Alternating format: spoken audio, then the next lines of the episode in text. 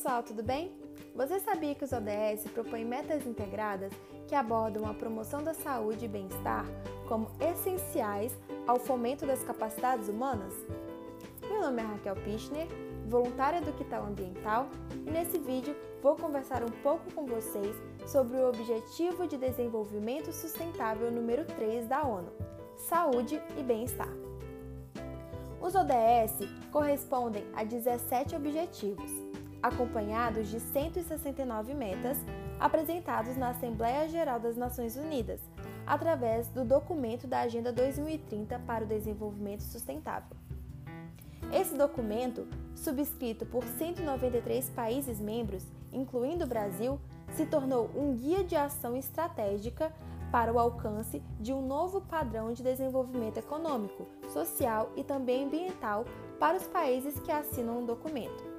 Destaca-se desses 17 objetivos a necessidade de assegurar uma vida saudável e promover o bem-estar para todas as pessoas em todas as idades tendo em vista que, apesar do progresso atingido pelos ODM, que são os Objetivos de Desenvolvimento do Milênio, as doenças crônicas e aquelas doenças resultantes de desastres continuam a ser os principais fatores que contribuem para a pobreza e para a privação dos mais vulneráveis. Atualmente, 63% de todas as mortes do mundo provém de doenças não transmissíveis, como doenças cardiovasculares, doenças respiratórias, câncer e diabetes. Estima-se que as perdas econômicas para os países de renda média e baixa proveniente dessas doenças vão ultrapassar o valor de 7 trilhões de dólares até 2025. As metas do ODS, portanto, abrangem os principais temas de saúde, incluindo saúde reprodutiva, materna, neonatal e infantil, ao tentar reduzir a sua taxa de mortalidade global pretendendo inclusive assegurar o acesso universal aos serviços de saúde sexual e reprodutiva, incluindo planejamento familiar, informação e educação, bem como a integração de saúde reprodutiva em estratégias e programas nacionais. Tendo em vista que no cenário atual, mais de 6 milhões de crianças continuam morrendo anualmente antes de completarem o quinto ano de vida 16 mil crianças morrem todos os anos de doenças que podem ser prevenidas, como a tuberculose e o sarampo. E todos os dias, centenas de mulheres morrem ao longo da gravidez ou de complicações do parto. Mortes essas que podem ser evitadas por meio da prevenção e do tratamento com educação, campanhas de imunização e de cuidados de reprodução sexual. As metas também tratam sobre doenças infecciosas e doenças crônicas não transmissíveis, objetivando acabar com epidemias, como a da AIDS e outras doenças transmissíveis. Lembrando que a AIDS é a principal causa de morte entre adolescentes da África subsaariana, uma região que continua seriamente devastada pela epidemia do HIV. As metas do Objetivo 3 ainda tratam sobre os acidentes de trânsito, objetivando reduzir as mortes e os ferimentos globais por acidentes em estradas, uma vez que, de acordo com o relatório da OMS, as lesões causadas pelo trânsito são a principal causa de morte de jovens entre 5 a 29 anos.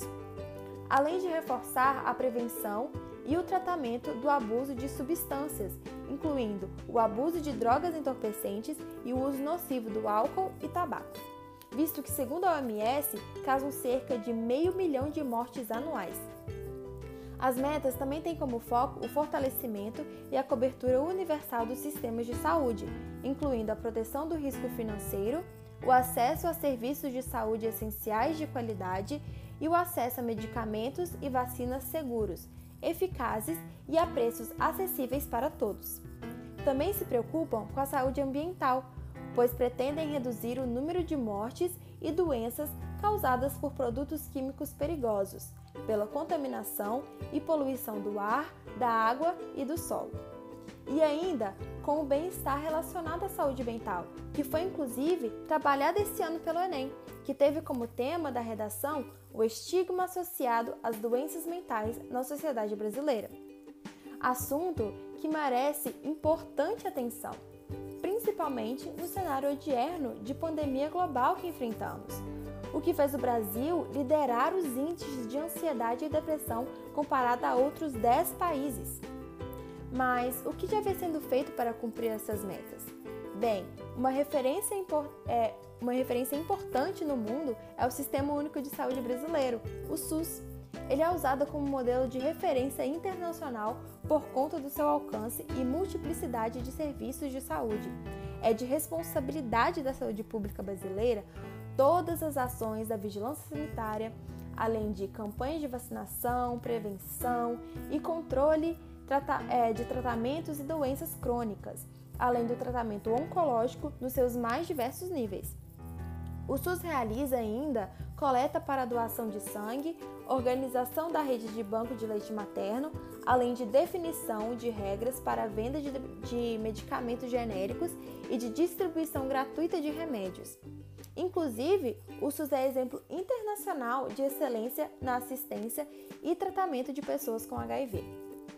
Inclusive, para atingir a meta de diminuição da mortalidade materna, existe a Rede Cegonha, que é uma estratégia do Ministério da Saúde para assegurar às mulheres o direito ao planejamento reprodutivo e a atenção humanizada à gravidez, ao parto e também ao bebê.